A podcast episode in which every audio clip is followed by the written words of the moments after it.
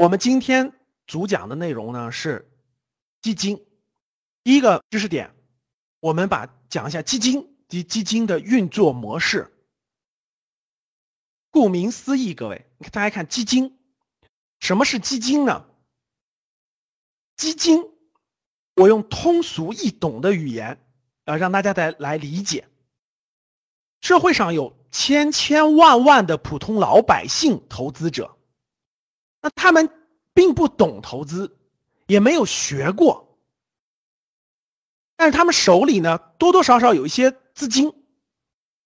啊，大量的普通老百姓的普通投资者的这种资金，交给专门的基金管理公司去管理，然后呢，这些钱呢，投资于比如说货币、债券、股票等等这样的这种金融资产，以实现这些资金的。保值增值为目的的，这就可以叫做一个基金。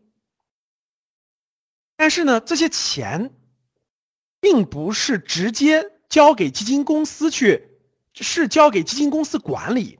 但其实这些钱基金公司是提不走的，中间有一个银行作为托管，相当于呢，我们普通的基民把钱其实是交到了一个银行的账户。银行呢，帮助保管这个钱，这个钱不会随意的取走，这个钱只能用于投资。那谁去操盘呢？谁去管理这个账户呢？是基金公司。但是它不可以随便取现，就保证了一定程度上的我们出资人的安全。所以这里面大家知道，中间有一个保管。举个例子，比如说我们普通基金的出资人。他出了一个亿交给一家基金公司，结果呢，直接把这个钱交到了基金公司的账户。那这个基金公司可以随时把这个钱取走啊，对吧？为了防止这种风险，所以这个钱其实是交到了一个银行的账户，然后银行负责保管，基金公司呢只能负责管理这个账户的投资用途，比如说可以让这个账户里的钱去投资于。货币投资于股票，投资于债券，无论是获利还是亏损之后，这个钱都是回到这个银行账户的，所以在某种意义上就截断了基金公司可以随意把这个钱用于随意的取现、随意的变现这种可能性。但是这个也不代表说就没有风险了啊，待会儿我会讲到。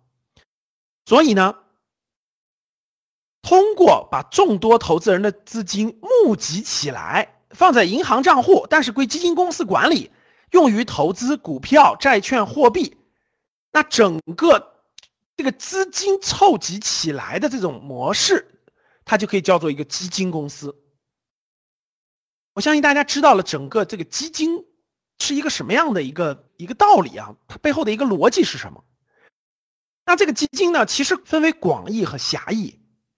广义上还有很多很多可能性。我举个例子。举几个例子让大家好理解啊，比如说第一个例子，那老师你说我们炒房子，我一个人买不起这个广州的房子，我凑了大概二三十个人，我们每个人出了五十万一百万，我们凑了一个，把这个钱凑了一个一堆儿，然后我们这个钱呢用于去炒房子，甭管这个房子赚了亏了，最后这个钱是赚了亏了，那我们这个可以不可以叫一个基金呢？可以叫一个基金，但这只是广义方面的一个，你们这帮炒房子的人凑起来的一个大家炒房的基金，对吧？它只是一个民间的自发的一个，多数人把钱凑起来，咱们一起去买一套房、两套房或三套房，这可以叫做一个民间的自己凑起来的一个基金。但是它有很多的法律风险。举个例子，比如说未来这个钱亏钱了。或者赚钱了，这个分钱不均匀了，发生纠纷、发生矛盾的时候，那这个就属于一个民间的自发凑起来的，但它也可以叫一个基金。比如说，多个股东凑了笔钱，然后呢，我们去开公司，我们大概凑了有七八十个股东，我们凑了大概几百万，我们去开公司，那这个钱算不算基金？啊，这个钱就不算基金，这个钱属于是一起去做实业，它不属于做投资。这些钱叫做资本金，就这个公司的资本金。这些人呢，可以叫做这个公司的股东，但是呢，它不算一个基金。基金呢，主要是用于投资用途的。比如说刚才这个投资房产的，那它的广义意义上，它也可以叫一个民间的，咱们凑起来的一个炒房基金。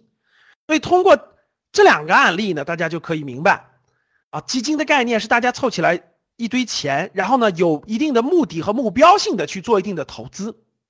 那如果我们是做实业，比如说我们一起去凑起来钱开饭店，或我们开工厂，那这个呢，它属于是资本金性质的，不叫做基金。这两种其实都是民间的一种广义上的基金。那我们将要讲到的是符合法律规范的严格意义上的基金。如果您想收听本期节目的全部内容，欢迎订阅。格局财商二零一九，与我们一起提升财商智慧。谢谢。